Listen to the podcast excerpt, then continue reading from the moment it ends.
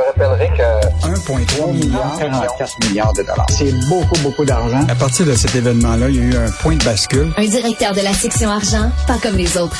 Yves Daou. Alors, Yves, tu veux nous parler de la chronique de Michel Girard ce week-end?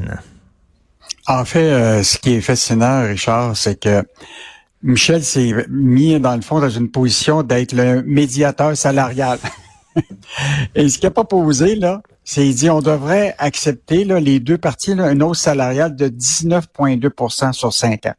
Et Michel, c'est bien facile ce qu'il a fait, c'est qu'il a regardé ce qu'Éric Girard avait prévu comme croissance économique là, au cours des, des prochaines années, mmh.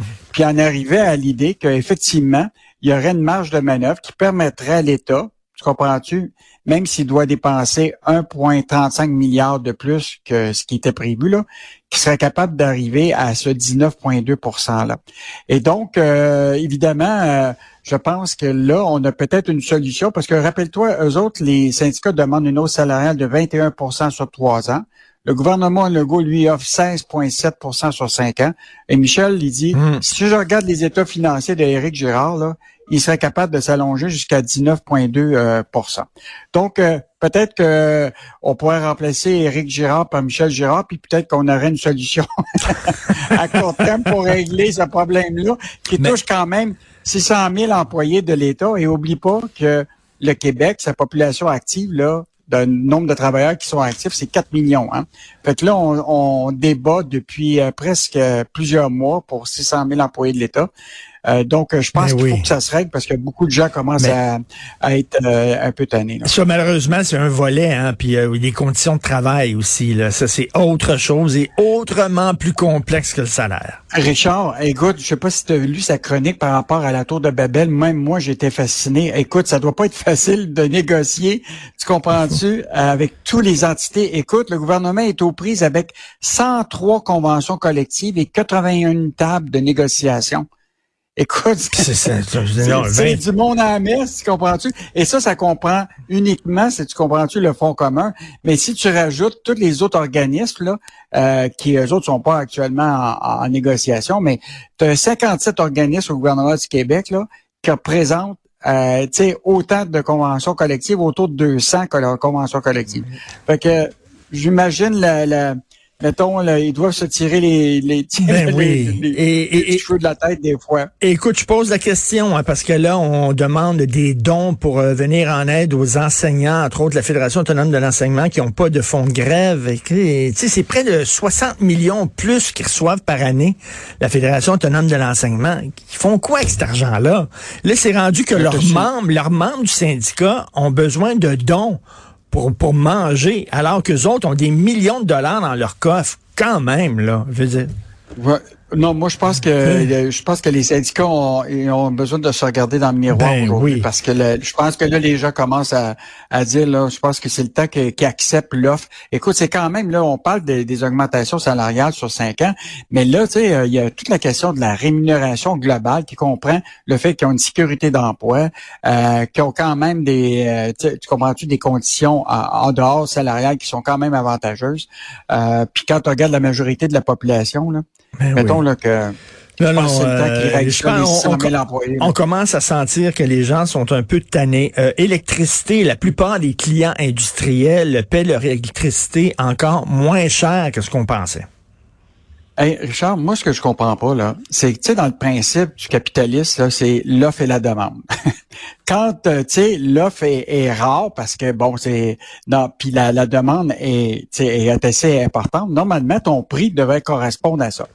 Et là, la réalité, c'est que, écoute, tout le monde veut notre électricité, tout le monde l'utilise, puis on la vend presque à rabais. Ce qui est intéressant, là, Richard, c'est que toutes les grandes entreprises du Québec, là, ils ont ce qu'on appelle le tarif qui leur permet de payer 5, cents du kilowattheure pour l'utilisation.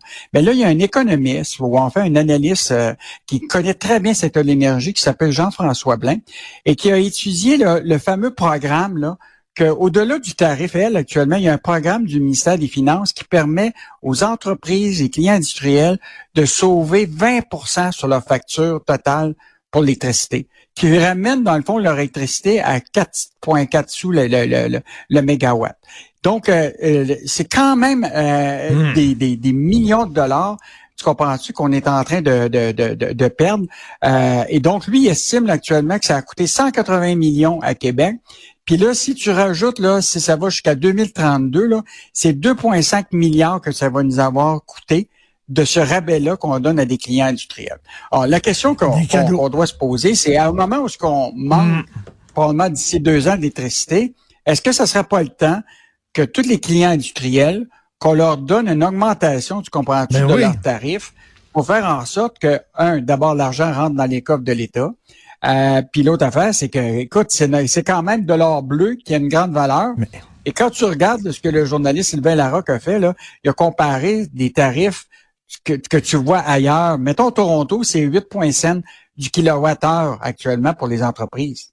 Pourquoi nous autres, on n'arrivera pas à un mieux, à un chiffre qui serait plus proche de cette réalité-là? Ben oui. Euh, il faut tenir compte, il faut tenir compte de notre capacité de payer. C'est bien beau, c'est le temps des fêtes, là, tu là, on veut donner des cadeaux, mais tu sais, euh, si t'as pas beaucoup d'argent, tu donnes pas des gros cadeaux. Ben, c'est ça.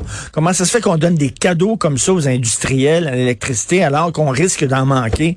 Ça n'a pas de sens. En terminant, il y a des petits commerces qui en ont ras le pompon des pistes cyclables, je peux y comprendre. Écoute, Richard, tu sais que Valérie Plante a un projet là, qui est sur cinq ans d'ajouter 200 kilomètres de nouvelles pistes cyclables à Montréal. 200 kilomètres. Là. Et donc, euh, là, écoute, euh, ce qui est fascinant, c'est que des petits commerçants, tu as une cordonnerie qui s'appelle Kelly. C'est une institution qui est fondée en 1939 qui va fermer ses portes parce que le projet qui s'en vient, dit, écoute, il n'y aura aucune place de stationnement pour euh, pour euh, qui est prévu pour ma pour, pour mes clients. Et donc il, dit écoute ça ça vaut pas la peine. Il y a un autre gars qui s'appelle Salaison Saint-André. Lui il est en affaires depuis 60 ans. Il voulait donner la business à son fils. Mais finalement, il dit, écoute, je vais lui donner un cadeau de grec dans le fond parce que, écoute, il sera pas capable de, de faire des affaires avec le projet d'aménagement de, de, de, de de cette piste club-là où ce qui va manquer de stationnement. Et ce qui est fascinant, c'est qu'il dit, écoute, moi, mes clients, là, sont tous des problèmes, des gens qui ont des problèmes de mobilité. Il dit comment je vais faire en sorte que ces gens-là puissent euh, venir chez nous? Puis il dit même pour la livraison de ma marchandise, il dit euh, je vais-tu faire livrer mes euh, toutes mes ben affaires à ma salaison en parachute? Ben oui, non non, mais écoute, donc ça ça veut dire d'autres commerces qui vont être placardés, qui vont être fermés, mais ça n'a pas l'air à déranger outre mesure la mairesse Plante. Merci Yves, à demain, bonne journée. Salut, bonne journée.